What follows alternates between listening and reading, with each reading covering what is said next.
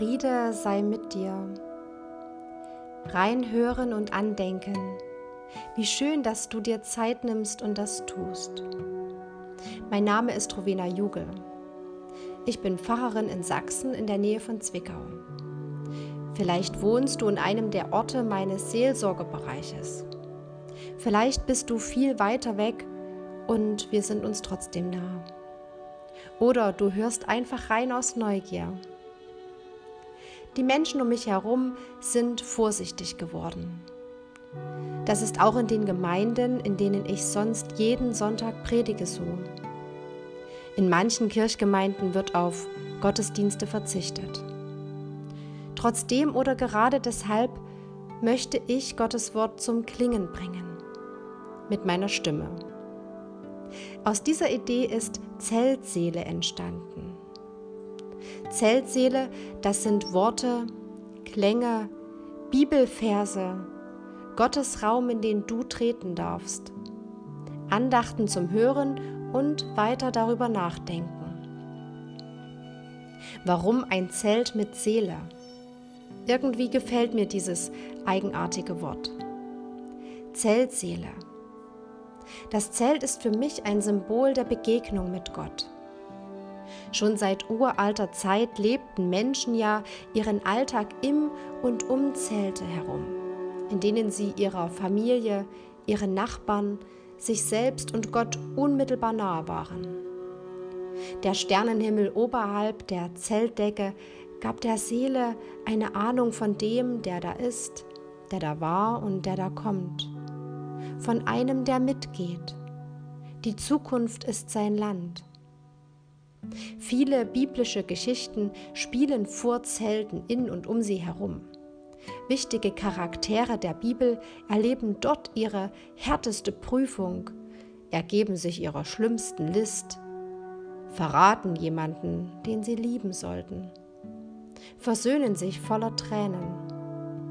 Wenn ich an diese Geschichten denke, dann rieche ich das Ziegengulasch und höre das wilde Sausen des Nachtwindes, der an die Zeltdecken schlägt. Das Zelt als Symbol der Begegnung mit Gott.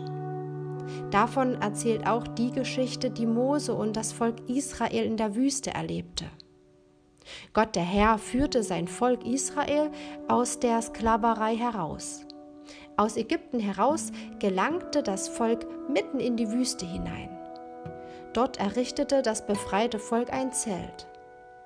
Es war groß und es war besonders. Es war das Zelt der Begegnung. Dort wohnte Gott, da war er ansprechbar, da wohnte seine Heiligkeit. Dieses Zelt war unterteilt. Der Innenraum war abgetrennt vom Allerheiligsten. Wer die Filme von Indiana Jones kennt, der weiß auch, was sich im Heilig Allerheiligsten verbarg. Dort war die Bundeslade. Sie enthielt die zwei steinernen Gesetztafeln, die Gott dem Mose gab. Das Allerheiligste im Zelt, diesen Ort, durfte niemand betreten, außer der Hohepriester. Aber nur einmal im Jahr an Yom Kippur, das ist der Versöhnungstag.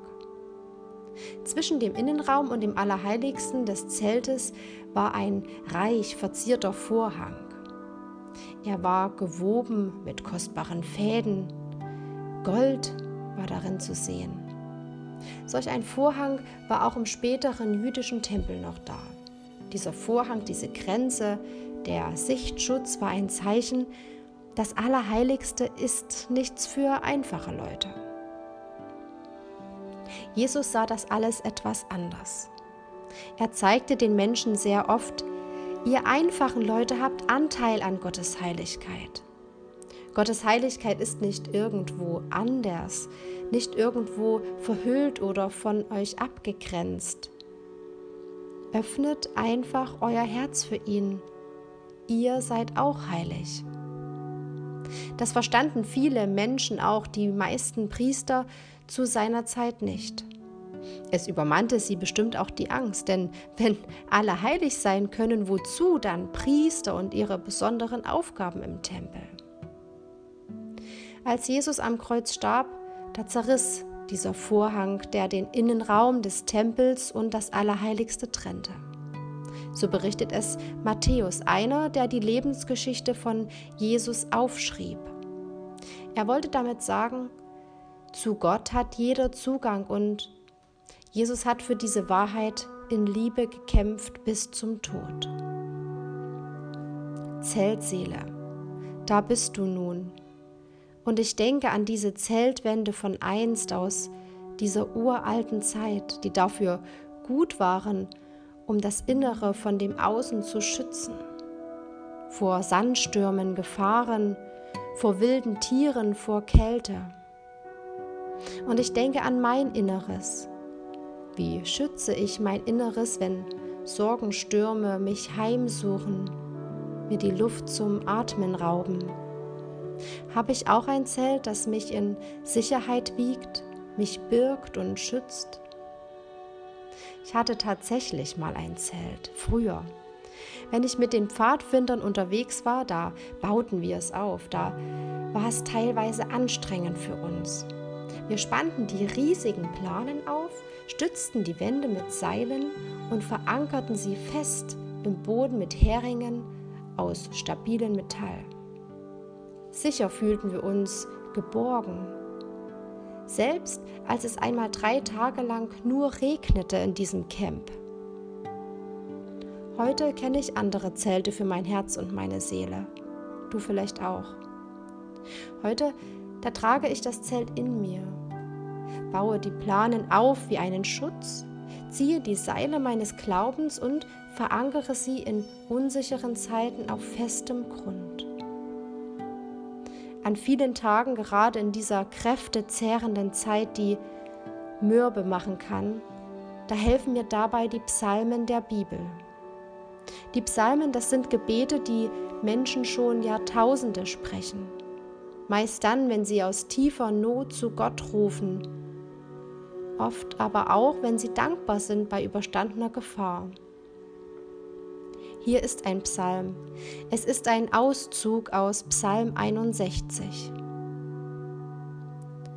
Vom Ende der Erde rufe ich zu dir, denn mein Herz ist in Angst. Du wollest mich führen auf einen hohen Felsen, denn du bist meine Zuversicht, ein starker Turm vor meinen Feinden. Lass mich wohnen in deinem Zelt ewiglich und Zuflucht haben unter deinen Fittichen. Zeltseele. Ich spanne Gottes Wort und seine Nähe auf über meiner Seele und über meinem Herzen wie ein Zelt.